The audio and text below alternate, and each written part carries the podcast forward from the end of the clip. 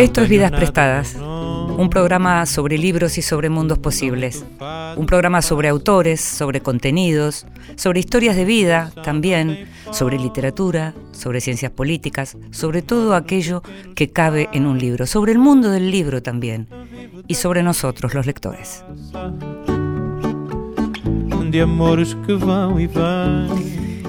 Y como sabés, a los lectores nos gustan que nos cuenten qué están leyendo los otros, aquellos que son grandes lectores. Nos gusta hacer listas, nos gusta tener libros pendientes, nos gusta saldar esas deudas con los libros.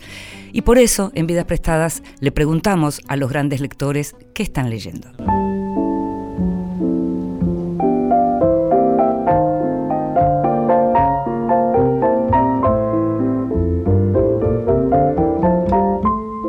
Mesita de Luz.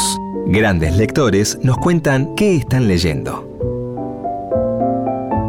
Hola, soy Sandra Mianovich y les cuento que en mi mesa de luz está un libro que se llama Esa lejana barbarie.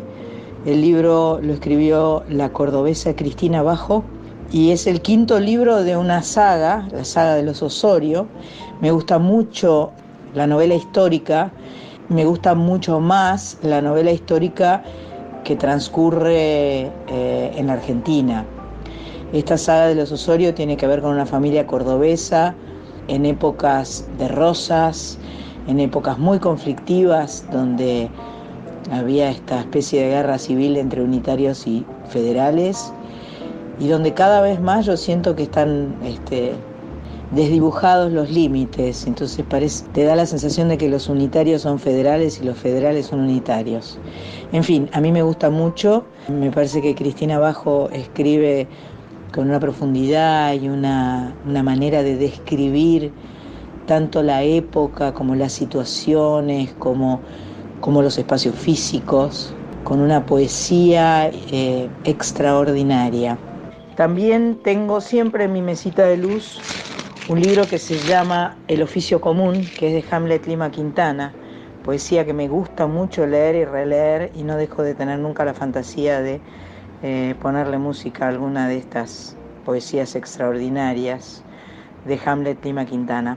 Me gusta, me gusta leer, me cuesta un poco en esta época en que tenemos tanta, tanta distracción, tanta pantalla, tanto celular, computadora, televisión, Netflix Muchas veces el ejercicio de la voluntad para eh, retomar la lectura eh, se complica. Besos y abrazos. No me quedan más disfraces para actuar. Gracias Sandra Mianovich. Y si te gusta Sandra Mianovich y si querés escucharla, puedes escucharla en Radio Nacional todos los sábados a las 19. Esta vez la escuchaste en modo lectora on. Vidas prestadas. En la radio de todos.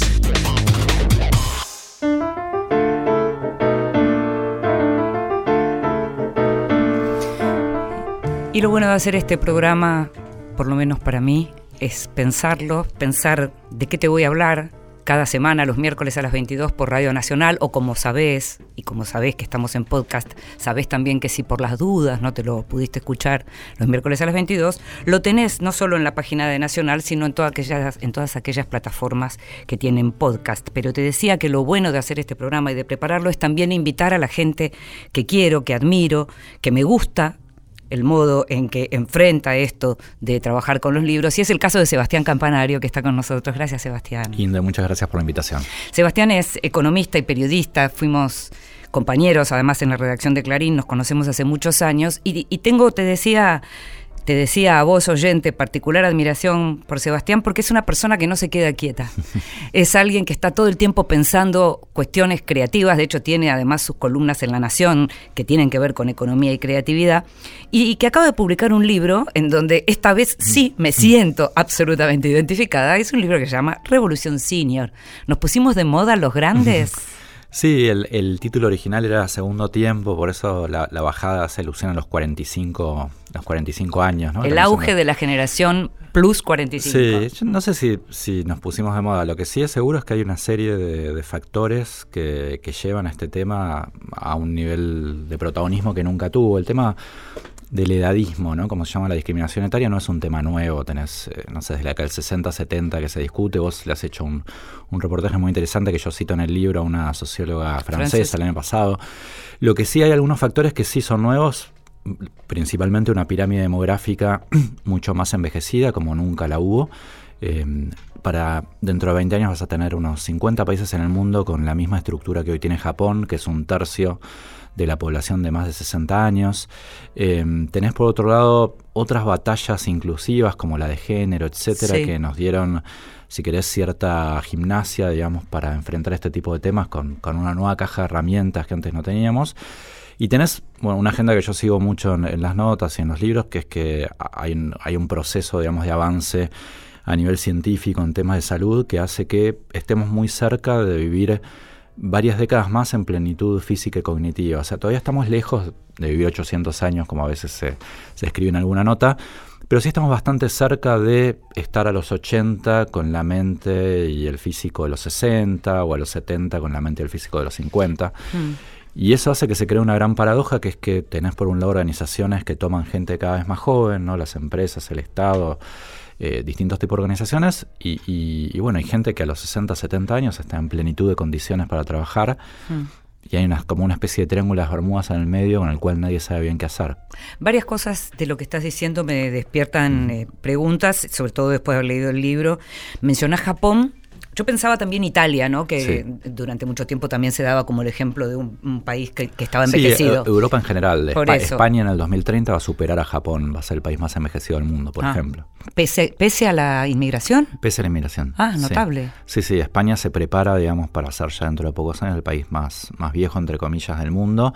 Como te decía, va a haber 50 países en el 2050 con esa estructura, entre ellos la Argentina, este, mm. China, Estados Unidos. Ahora, mencionábamos Japón y en el libro aparece Japón justamente la idea de la japonización, em, y, pero aparece, por un lado, con la población envejecida, pero con el oxímoron o la contradicción lógica que muestra que es un país que siguió creciendo. Sí, durante mucho tiempo japonización fue, como todo lo que tiene que ver con la edad adulta, algo muy connotado de valores negativos, ¿no? O sea, mm. se hablaba en economía de la japonización como de un país estancado, etcétera. Por Japón estuvo como 20 años estancado.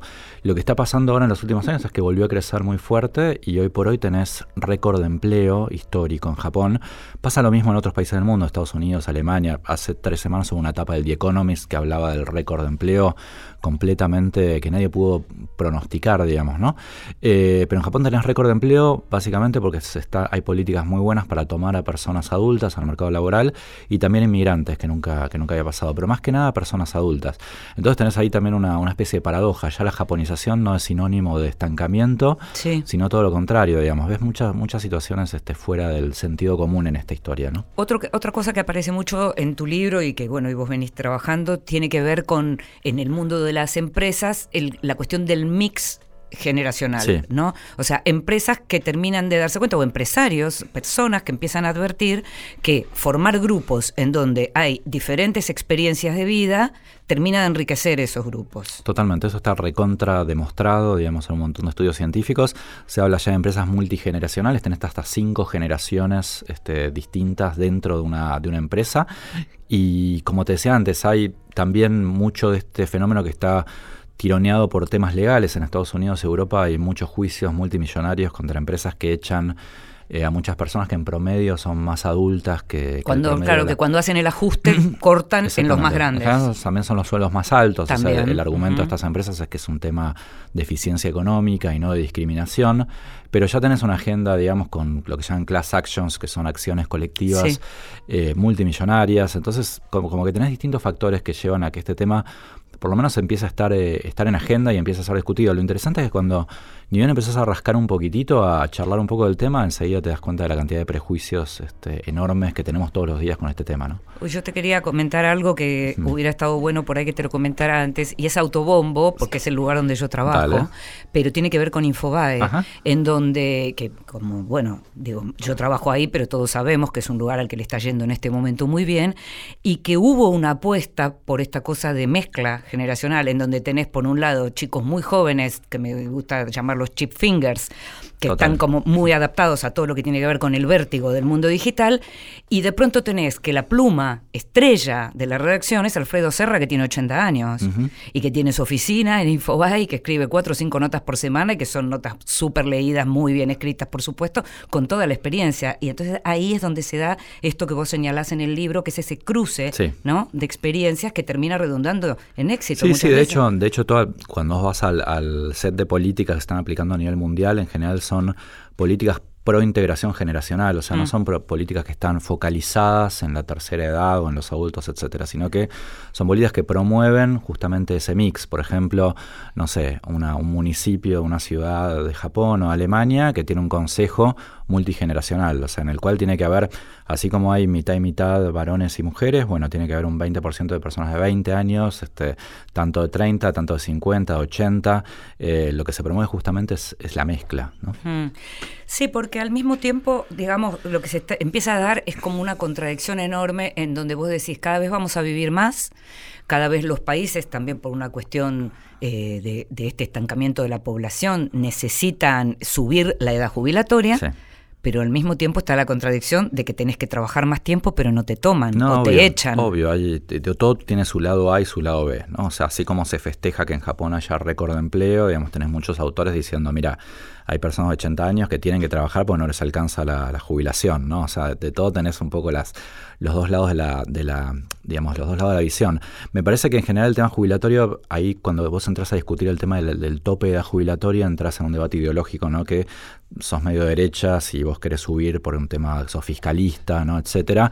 Lo que se está tratando, digamos, también, de nuevo, volviendo al set de políticas están teniendo resultados, es de flexibilizar un poco, que no, que no sea una cuestión de todo o nada, ¿no? Si vos sos un profesor universitario, una profesora de 65, 69 años y estás dando clases bárbaros un día y por qué al otro día tenés que pasar a cero y a no dar Es algo ridículo si lo pensás, ¿no? O sea, o sos una ingeniera o un ingeniero este, de 60 y pico de años en tu plenitud cognitiva y de golpe te obligan, digamos, a dejar completamente el mercado de trabajo cuando eh, la Argentina, por ejemplo, tiene un déficit de ingenieros, ¿no? O sea, hay muchas situaciones que, que vos te pones a pensar y si pones un marco más flexible es un ganar-ganar para las personas, para las empresas y para la sociedad en general. Lo que pasa es que lo que tiene que ver con la discriminación es lo mismo, por lo cual en general entretener eh, a un hombre de 35 y a una mujer de 35, la mujer todavía seguramente va a tener chicos, seguramente te va a traer gastos, entonces la, selección natural por el hombre es casi lo mismo en este caso que la selección natural por el joven.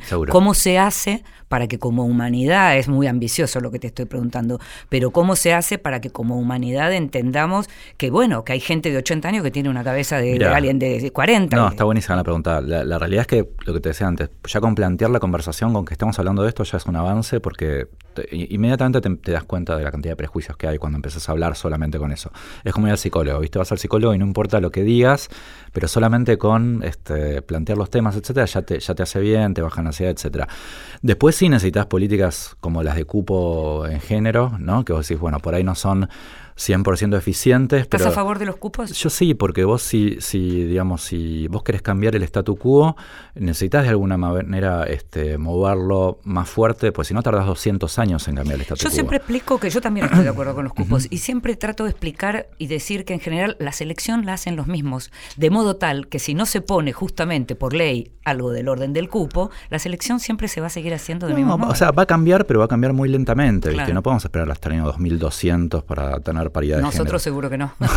Por eso, y con temas etarios pasa exactamente lo mismo. Con todos los que tienen temas que tienen que ver con discriminación, etcétera, vos tenés que tener acciones, si querés, positivas, eh, aunque a veces digamos, se choquen y tengan un trade-off con temas de eficiencia económica, porque es la única manera que vos tenés de mover el statu quo. ¿no? A mí me acuerdo cuando fue, el, ¿te acuerdas del tema de Pacho O'Donnell? Este, sí, claro. Que ahí justo, yo no me acuerdo. Cuando apareció haciendo con el gimnasio. Sí, sí, que fue la etapa de noticias, etcétera. Yo no estaba, todavía no había sacado el libro, pero venía escribiendo bastante del tema en La Nación, etcétera, y me llamaron de varios lugares para, no sé, para ver qué opinaba del tema. Y yo dije, bueno, que toda, toda revolución tiene sus excesos, ¿no? O sea, obviamente yo no voy a justificar la, la actitud de Pachón, etcétera. Pero digo, pasa lo mismo en género. Vos tenés un montón de veces que decís, esto es una barbaridad lo que están diciendo, etcétera.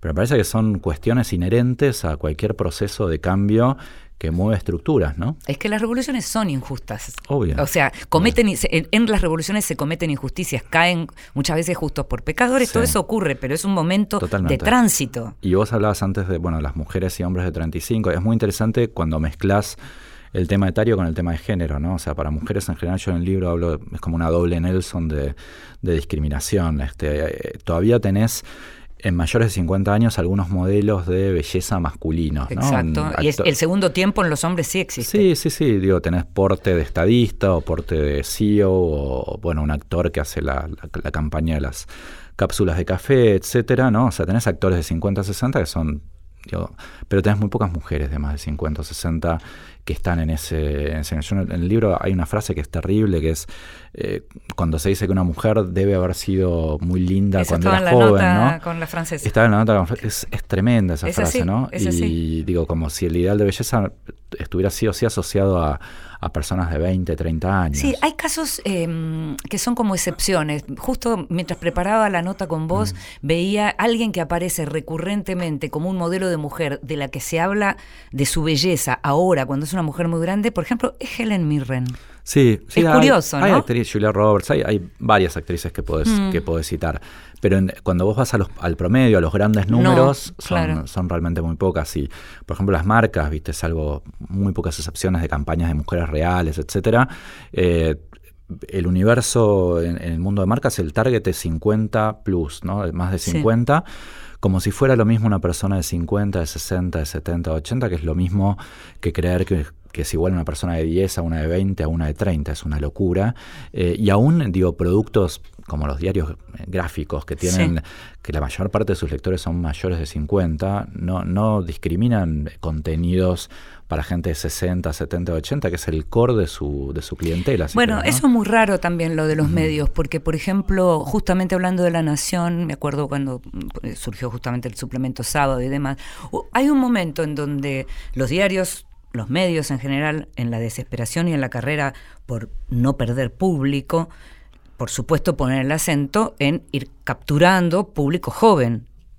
Pero tu público, el otro, tenés que seguir atendiéndolo. lo, que pasa lo tenés que hacer al mismo tiempo que, generarle propuestas de valor también al otro público. Cuando, cuando vos te, te focalizas solamente en los millennials, el, el mensaje que estás dando es no me importan las personas de 50, 60. Porque ya no servís. Cuando vos, sí, cuando vos este, digo, estás en una empresa y, el Departamento de Recursos Humanos lo único que hace es eh, hacer... Eh, jornadas para atraer, retener, que no se vayan los millennials, ¿no? El mensaje que estás dando a las personas de 50, 60 es estoy esperando que te jubiles para, para que te vayas, ¿no? Cuando vos sos un banco y pones un cartel gigante de bienvenidos millennials, fanquenials, como quieras llamarlo, le estás diciendo a tus clientes más grandes, que son los que te dieron de comer todos estos años, que este, no, te, no te importan, ¿no? Entonces, al mismo tiempo, también tenés que darles, eh, nada, propuestas de valor a ese sector etario.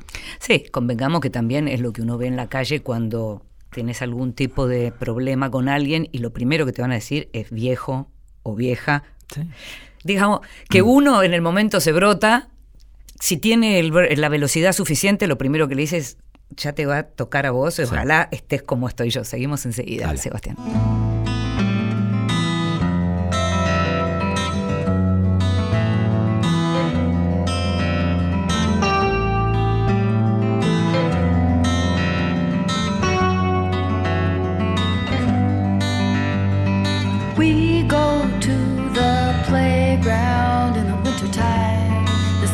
Fading fast upon the slides into the past, upon the swings of indecision in the wintertime. In the dimming diamonds, scattering in the park, in the tickling and the trembling of freeze tag in the dark. We play that we're actors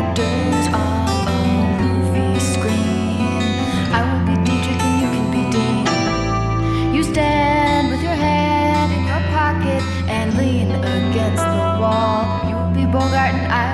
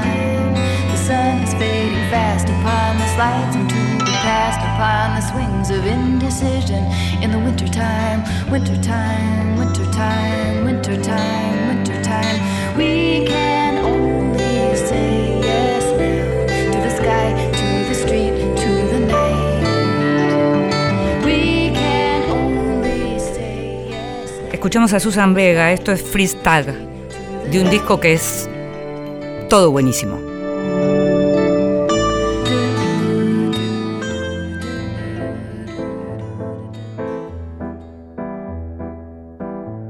La escondida. Es tiempo de descubrir grandes autoras.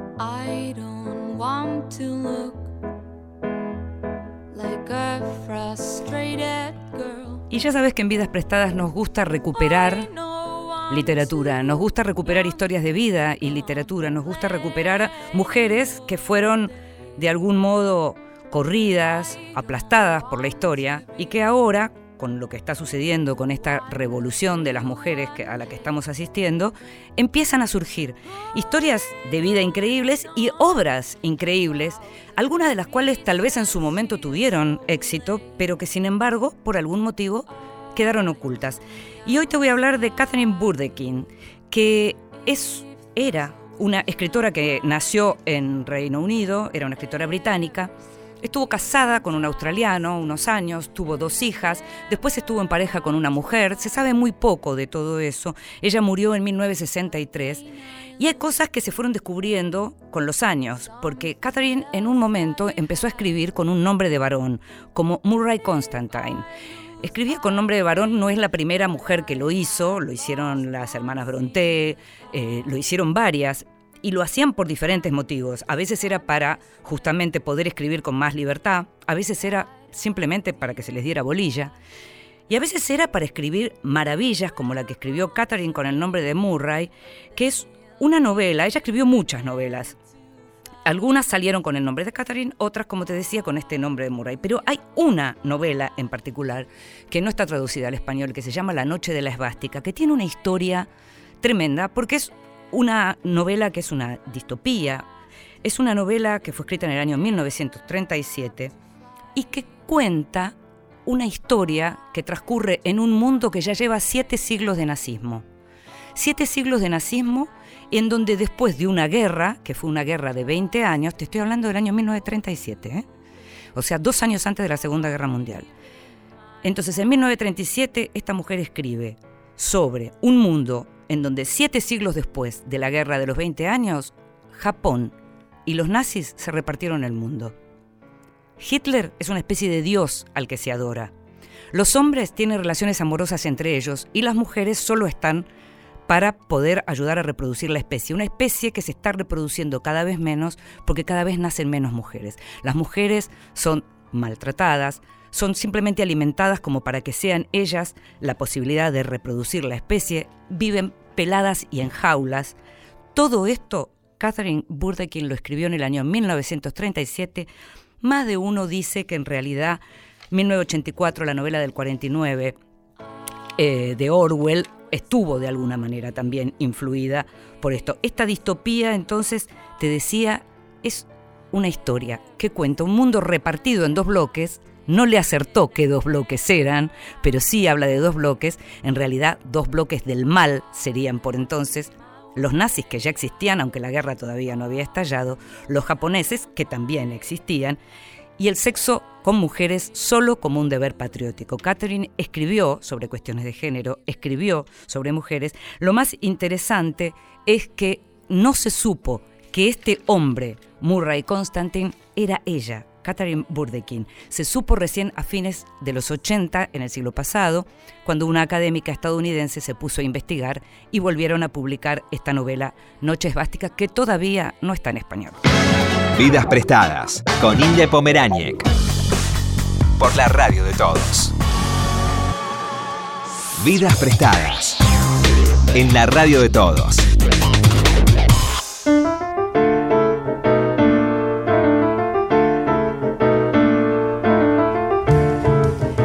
En nuestro programa sobre libros y sobre mundos posibles y sobre vidas posibles. Estamos con Sebastián Campanario hablando de Revolución Senior, su nuevo libro, y hablábamos de esta gran contradicción de que cada vez vivimos más, cada vez se nos sube la edad para el retiro, cada vez tenemos que trabajar más, pero cada vez nos dan menos trabajo. Y surge una pregunta en tu libro que es cómo hacer plata antes de envejecer.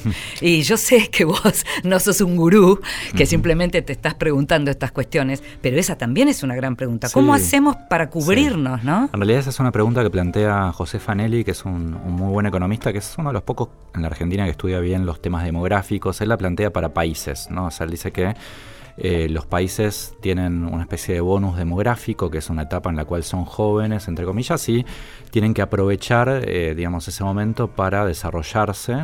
Japón lo ha logrado, un montón de países lo hicieron. La Argentina termina con su bono demográfico más o menos en el año 2030, entonces tenemos como hasta ese momento, si querés, para lograr un, un desarrollo y acercarnos a los países ricos.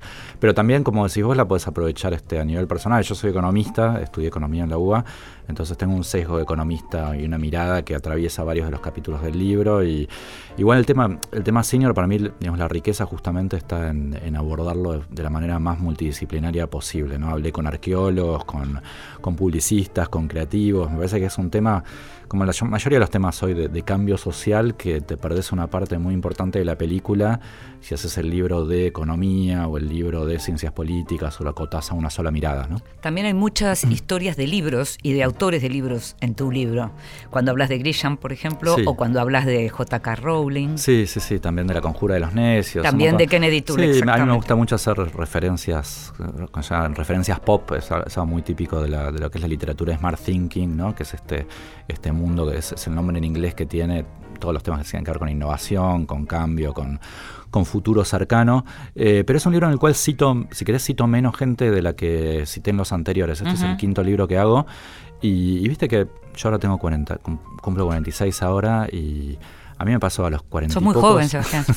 Empecé chico en, en el diario, nos conocemos hace muchos años, pero eh, viste que a los 30 y largos, 40 y pico, a mí me pasó que empezás a encontrar una voz más propia, viste, Sí. a sentirte más cómodo con tu con tu voz periodística, con tu voz narrativa y empezás a depender menos de tener que, que en cada párrafo citar a ocho papers que te- para... Como para que te autoricen o te legitimen, ¿no? Viste, Me pasó Mm, mucho mm. como periodista y, y me acuerdo que en algunos de los libros anteriores, Fernando Vega Olmos, que es un publicista, Sí. me dijo, mira, me gusta mucho el libro, pero soltate un poco más porque se nota que hay cosas que las estás diciendo vos, pero las eh, usás a un montón de autores como si fueran títeres para, para justificarlo, porque no te animás a decirlo vos, ¿no? Eh, y en este me, me animé a, a meter este, muchos más temas personales y, a- y no, no hice eh, serie de notas al final como en los libros anteriores, ¿no? Me parece que hay, hay riqueza también en, en mezclar la vida personal de uno con, con estos temas, ¿no? Volviendo a lo que te preguntaba recién en relación a los libros y a los autores, está eso de los besos y los sapos, de lo que hablas, en el, lo- todos los sapos que hay que comerse a veces para, para poder llegar a algo. Y justamente hay tres nombres. Estamos hablando de Grisham, estamos hablando de Rowling y estamos hablando de Kennedy Toole. Kennedy Toole no pudo esperar, no supo esperar, se murió antes de saber que su libro iba a ser La Conjura de los Necios, iba a ser una de las novelas, de las grandes novelas del siglo XX, pero lo- no soportó el rechazo. Sí. Mientras del otro lado tenemos gente que soportó el rechazo. Podríamos también hablar de resiliencia en algún punto. Sí, sí, sí, no, pero de hecho sí, yo que cuento la historia, Grisham eh, soportó 27 rechazos. El, primer libro de Grisham vendió millones de ejemplares. Él es el autor más vendido de la historia de la humanidad, vendió más libros que la Biblia. Y bueno, se bancó 26 no, ¿no? Yo te pregunto a vos cuántos no te bancaría. Yo me bancaría tres o cuatro. Mm. Claro, Después- claro, Después claro. yo digo, me dedico a otra cosa. O sea, evidentemente esto no es lo mío.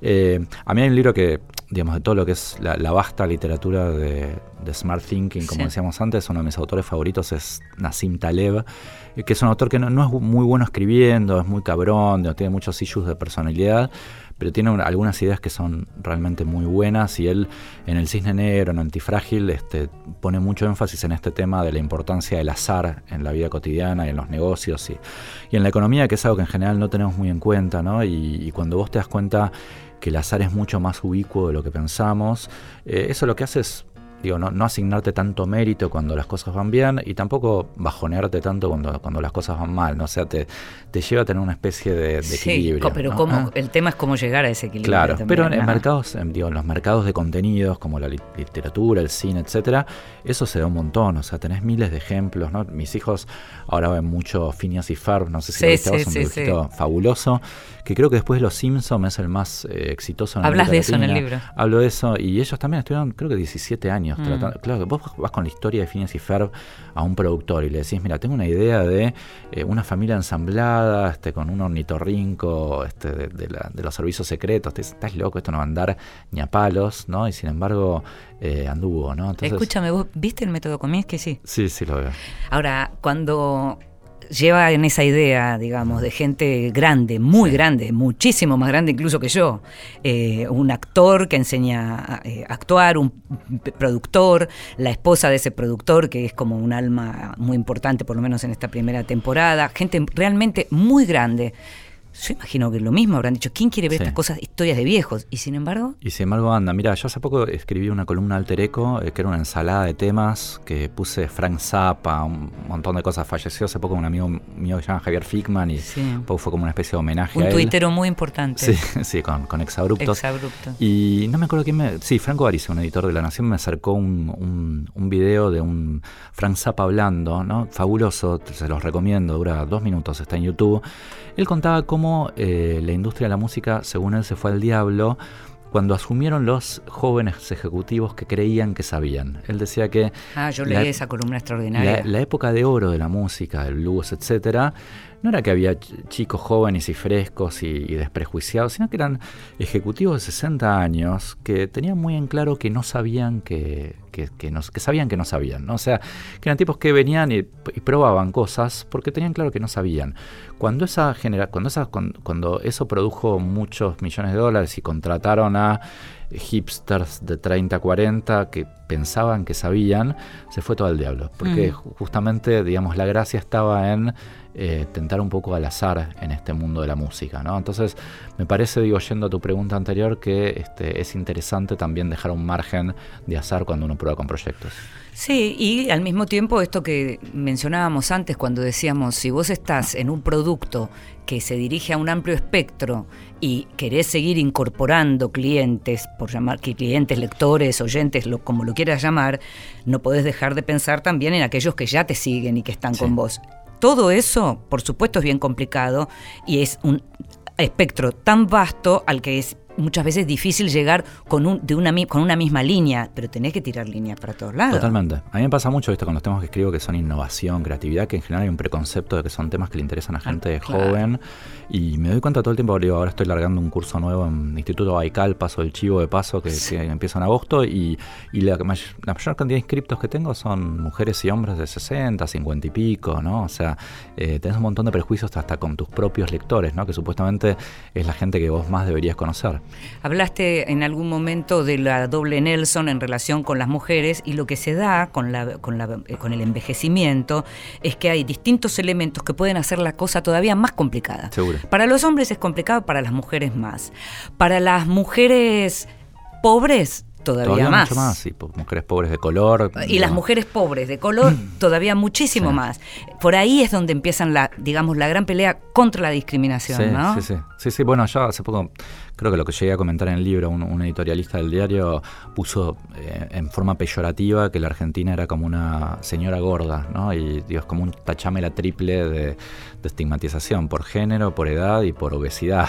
Obviamente, vos por eso digo, por eso estas batallas inclusivas hay que darlas todas al mismo tiempo, ¿no? O sea, no es que, no es que vos de golpe, digo, levantes la agenda etaria y eso está en contraposición con la de género y, y tampoco es la última batalla inclusiva, quedan un montón de dar. Yo tengo un chiquito con, con TGD, digamos, está el tema de estigmatización de enfermedades mentales, viste, hay millones de, áreas. Pero digo, lo interesante es, como te decía antes, empezar a hablar del tema eh, ya ayuda, digamos, a, romper prejuicios que a veces tienen un grosor tan chiquito, ¿no? Que solamente conversando un ratito te das cuenta de muchas de las barbaridades que decimos y pensamos habitualmente. ¿Cómo te llevas con esto de hablar y escribir en un momento en donde hay tantas miradas puestas en lo que se dice en relación a lo que hoy se considera que es correcto, políticamente o como quiera llamarlo? Por suerte, yo ya desde hace varios años me metí en un tema, viste, que, está como al borde de la grieta, eh, que es el tema de la creatividad, innovación, etcétera. Y entonces puedo, si querés, en Twitter, que es una caja de resonancia muy grande y que los dos estamos presentes ahí, eh, bordear un poco la, convulsión que hay este, hoy entre, eh, más que nada a la medida que se acercan las elecciones, etcétera. Son temas que en general están, están afuera de eso, entonces me permiten, si querés, no, no, no ser un careta, o sea, hablar de los temas que realmente me gustan eh, y no entrar en esa mirada. Eso en términos políticos. Sí. Y en términos de género, por ejemplo, porque leía en estos días también en Twitter a Pedro Mairal escribiendo algo en relación a que estaba en el supermercado y apareció una, madres con cochecito y lo empezaron a cuestionar porque hablaba de las madres con cochecito. Y Pedro, mm, como, como es él además y muy honestamente, decía, ¿por qué está mal que yo describa lo que veo como madres con cochecito? Sí, yo tengo, tengo muchísimas amigas feministas. En el libro cuento también que una vez una de ellas le dijo a Pablo Gerchunov que, porque, que tome la pastilla, ¿no? Y yo dije, mira, es lo mismo que a vos te diga andar a los platos, es igual de, agresivo y de, y de violento. Pero volvemos a algo que hablamos al principio. Me parece que son cuestiones que, son inevitables en cualquier proceso de, movimiento del statu quo, ¿no? O sea, no, tenés que estar de acuerdo con todo lo que se dice. Me parece que ahí hay, un tema que es que tratar de que el statu quo se mueva más rápido de lo que, de lo que se venía moviendo. Eh, entonces me parece que son todas discusiones válidas. Obviamente no, no estás 100% de acuerdo con lo que dicen feministas extremas o los defensores de temas de eh, etarios extremos. Eh, con algunas cosas sí, con otras cosas no. Mm. ¿Cuándo un tema te toma como para decir voy a escribir un libro sobre esto? Mira, el, tema etario ganó la tapa, ¿viste? Como se dice en, como se dice en, gráfica, ¿viste? Que cuando laburábamos en Clarín, que estamos ahí en, había un tema que por ahí Julio Blanc venía a dos de la tarde, ojo con esto, y era chiquito, después empezaba a crecer, a crecer, a crecer y ganaba la tapa. Yo estaba haciendo un libro de innovación y creatividad, de seguimiento de mis temas, había sacado economía, eh, modo esponja hace, hace dos años con con un físico ruso que se llama Andrei Vashnov, y estaba haciendo ese tipo de temas y de golpe vi que el tema etario tenía mucha repercusión en las notas que hacía en el diario, en los tweets que, escribía, etcétera, y me pareció que tenía una efervescencia linda como para llevarlo a la tapa. Y al final el tema de innovación quedó medio acotado a un par de capítulos al final y, empezó a ganar un, eh, un poco yo digo, somos, periodistas, somos curiosos, medio saciables. Yo me aburro de escribir siempre lo mismo. Hmm. Y, la verdad que me pasa ahora en el post Revolución Senior, viste que ya también, este, tampoco quiero hablar de esto todo el tiempo, ¿no? O sea, tampoco quiero te ser. Entiendo tanto. Tampoco quiero ser una bandera. No me interesa ser un abanderado de este tema, no me interesa generar proyectos. O el, viudo de un tema. Hmm. Y, me, y acá en vista hay mucho que, que, son los dueños de temas, ¿no? Hmm. O sea, una persona que da una charla TED o escribe algo y después no lo puedes tocar porque él es el él o ella son los dueños del tema. A mí me pasa un montón que por un tema de inquietud, viste, siempre estoy hablando de temas distintos y siempre llegás a un área en el cual tenés que lidiar con... Le vas a pisar el pie a claro, con Lazo los dueños del tema. ¿Quién es este que llega acá de, golpe? Y nada, yo quiero, digo, mi Mucho gusto tenés que decir. Sí, mi objetivo con el libro es contar una historia de la mejor manera posible, que, que la gente la disfrute, que nada, que se lea lo máximo pero ya está, ¿viste? No, no me interesa ser eh, consultor de esto, o me llaman diputados, ¿viste? Para, eh, para genial, tomo un café, todo, mm. pero no tengo interés en, ¿viste? en, hacer algo más que escribir que es lo que a mí me, más me gusta. Bueno, Campanario no va a estar entonces en el próximo Parlamento, señoras y señores, pero sí Esa es una primicia. acaba de publicar un libro que se llama Revolución Senior, el auge de la generación más 45, en donde justamente trata temas que tienen que ver con estas generaciones de los más grandes, cómo incluirlos, cómo terminar con la discriminación. No es exactamente un libro de autoayuda, pero sí es un libro donde nos podemos identificar muchos de nosotros. Gracias, Sebastián. Por ¿eh? favor, genial la charla, muchas gracias, Cinda, por la invitación. Seguimos.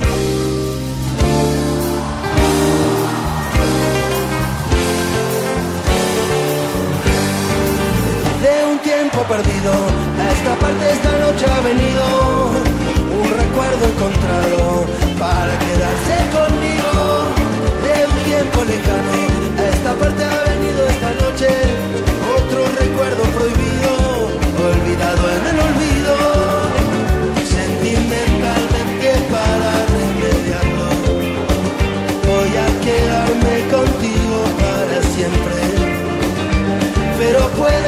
te encuentre últimamente.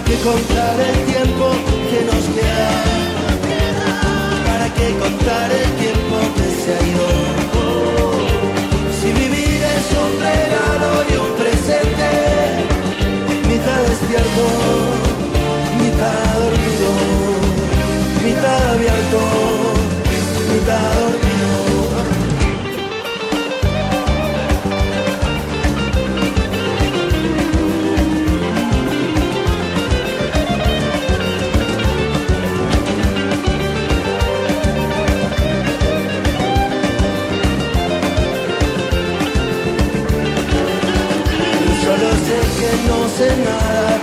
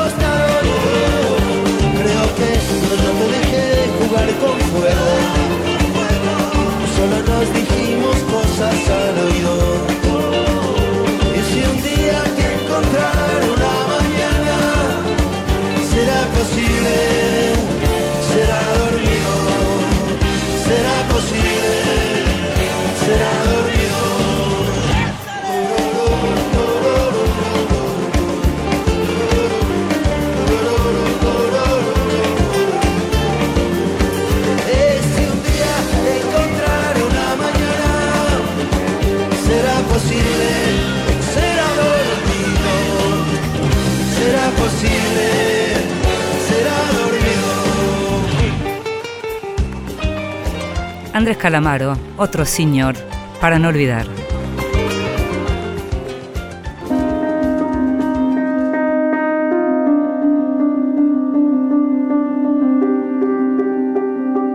En voz alta. Cuentos breves, poesía, lecturas para compartir. Nos gusta que nos lean y entonces le pedimos siempre a artistas, a escritores también, a lectores, al público que nosotros conocemos y que queremos y que sabemos que lo van a hacer bien. Les pedimos que nos lean y que nos lean en voz alta. Y esta vez el que nos da el gusto es Gabo Ferro, cantante, poeta, historiador. Exterior, Circe Maya. Todo está fuera, nada queda dentro. Tú mismo estás afuera, a medio hacerte, a medio construir, como esa casa llena de andamios. Lo más hondo no es íntimo, está afuera. Hondura de vivir día por día con otros, entre otros falsa hondura del abismo que solo tú has pisado y entre sueños has visto. Demasiados abismos verdaderos hay que cruzar. Despójate de sombras. Mira el real abismo. Se ha abierto como un tajo sobre el suelo de la querida tierra y tal vez no lo has visto. Tal vez cruzas sin ver por dónde andas, de qué lado caminas, dónde apoyas el pie. Tal vez estás perdido en marañas espesas, trepadoras dentro de ti. Arráncalas, arráncalas. Lo más hondo no es íntimo. Lo que te da terror te define mejor. No te asustes, no sirve, no te escapes.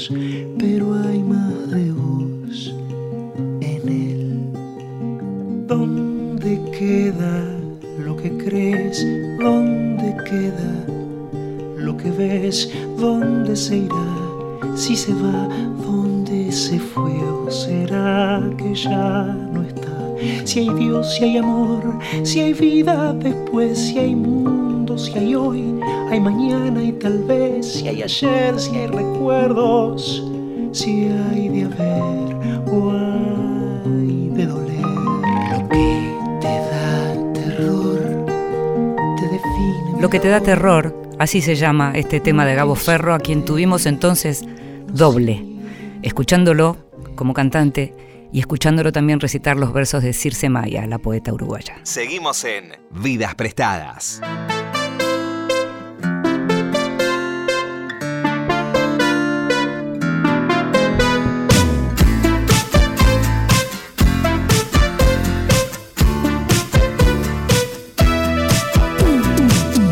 Тихо лужи покрывает лед Помнишь, мы с тобою Целовались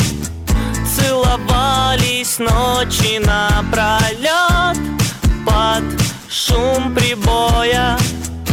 Это лето не вернуть уже Я знаю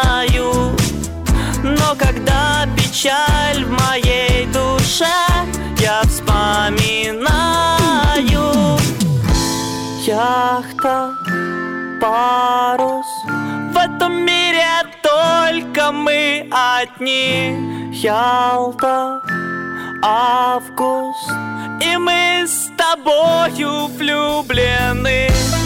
Яхта, парус В этом мире только мы одни. Ялта,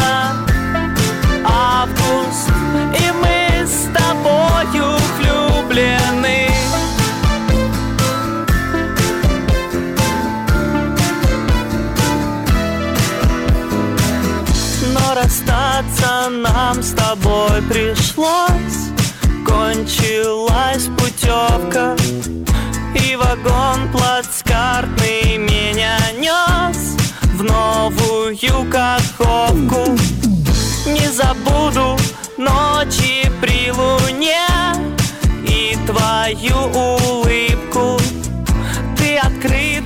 Seguramente esto te suena rarísimo y te suena rarísimo porque está cantado en ruso. El tema se llama Nasze Leto y lo canta Valentín Stricalo. Pero Valentín Stricalo no es un hombre, en realidad es el nombre de un grupo.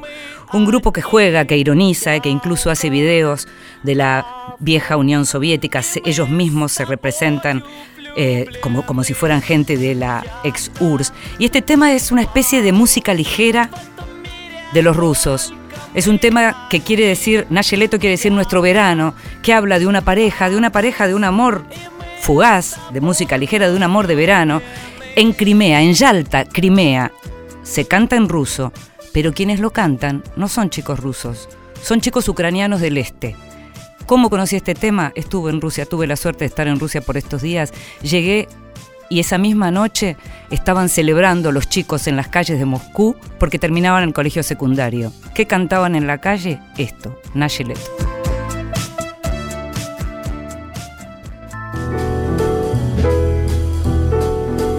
Libros que sí, títulos nuevos y no tan nuevos que son imperdibles.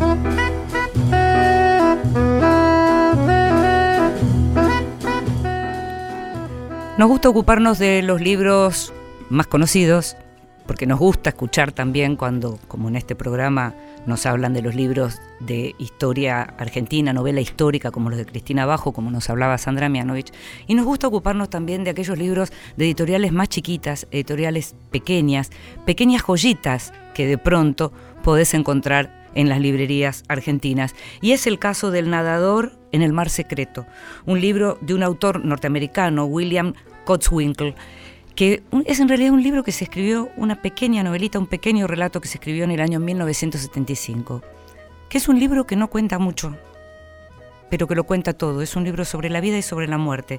Es una historia, una historia que por otra parte es autobiográfica, que le ocurrió a su autor, que es una historia, te decía, en el año 1975, un embarazo, una pareja que vive en, el campo, en una, en una cabaña, eh, en el medio de la nieve, un embarazo deseado de una pareja de 30 años, un embarazo que se sigue con total naturalidad, un embarazo que llega a término, un auto, un auto viejo en el medio de la noche, un parto que se desencadena y un parto que no termina bien. Todo eso está en el nadador en el mar secreto.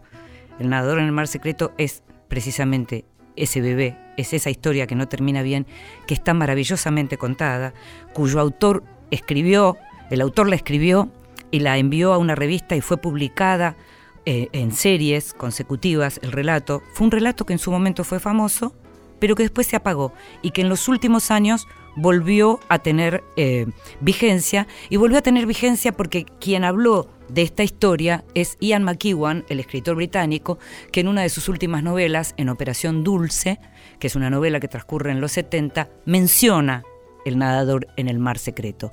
Es un libro que estaría, te diría, en una serie que uno podría incluir algunos textos de John Berger, del británico John Berger, y podría incluir también una novela maravillosa que publicó Salamandra que se llama Toda una vida, de Robert C. Que es un escritor austríaco, y que cuenta justamente la vida de un hombre común, la vida de un hombre común en una zona rural. Esto, en Nadador en el Mar Secreto, es la vida, es la muerte, es el amor, es el modo en que está contado, es pura poesía. Es un libro absolutamente recomendable, un libro triste pero que no es melodramático. Es, insisto, lo que uno podría llamar la vida misma. El nadador en el mar secreto lo publicó China Editora, una editorial pequeña, la traducción también es, la hicieron acá. William Cotswinkle es el autor. Y el otro libro del que te quiero hablar, que es completamente otro género, es un libro ya más un ensayo, es un libro que se llama La promesa de la felicidad de Sara Ahmed, y el subtítulo del libro es Una crítica cultural al imperativo de la alegría. El libro fue publicado por Caja Negra, también es un libro que tiene varios años. Un ensayo, es un ensayo académico, no es un ensayo para cualquiera, pero es un ensayo que toca un tema que es muy interesante y que es esta obligación a la que nos vemos sometidos en el mundo por ser felices. ¿Y qué pasa con aquellas figuras que de algún modo rompen con ese imperativo y que aparecen de alguna manera como para interrumpir esa posibilidad de ser feliz según aquellos que dictan esta norma de que hay que ser felices. Y en este caso son varias las figuras que trata la autora Sara Ahmed. Está la de la feminista aguafiestas, está la de el queer infeliz, la mujer negra enojada y la melancolía del inmigrante. Estas cuatro figuras que son las que trata Sara Ahmed son aquellas que de algún modo rompen con este operativo, con esta idea de, digamos, bueno, ¿por qué no puedo tener yo la libertad de elegir no seguir eso que me están marcando que tiene que ser la felicidad como el gran objetivo en la vida? Es una especie de, de discusión interesante porque uno de movida lo que podría decir es, ¿qué más quiere uno en la vida que ser feliz? Ahora, si la felicidad es una imposición a la que se llega, digamos, un estado de gracia al que se llega solo cumpliendo determinadas normas, bueno, yo también puedo tener la libertad de decir, esa felicidad no me interesa. La promesa de la felicidad, Sara Ahmed, Caja Negra.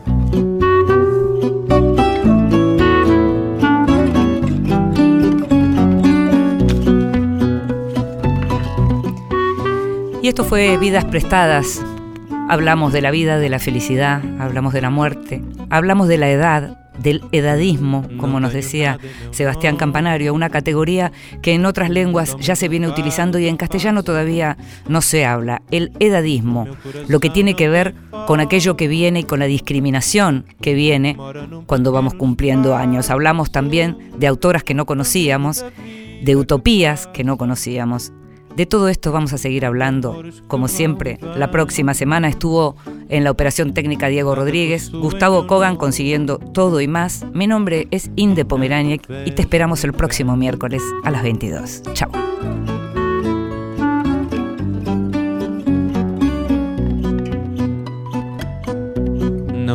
Nada em que.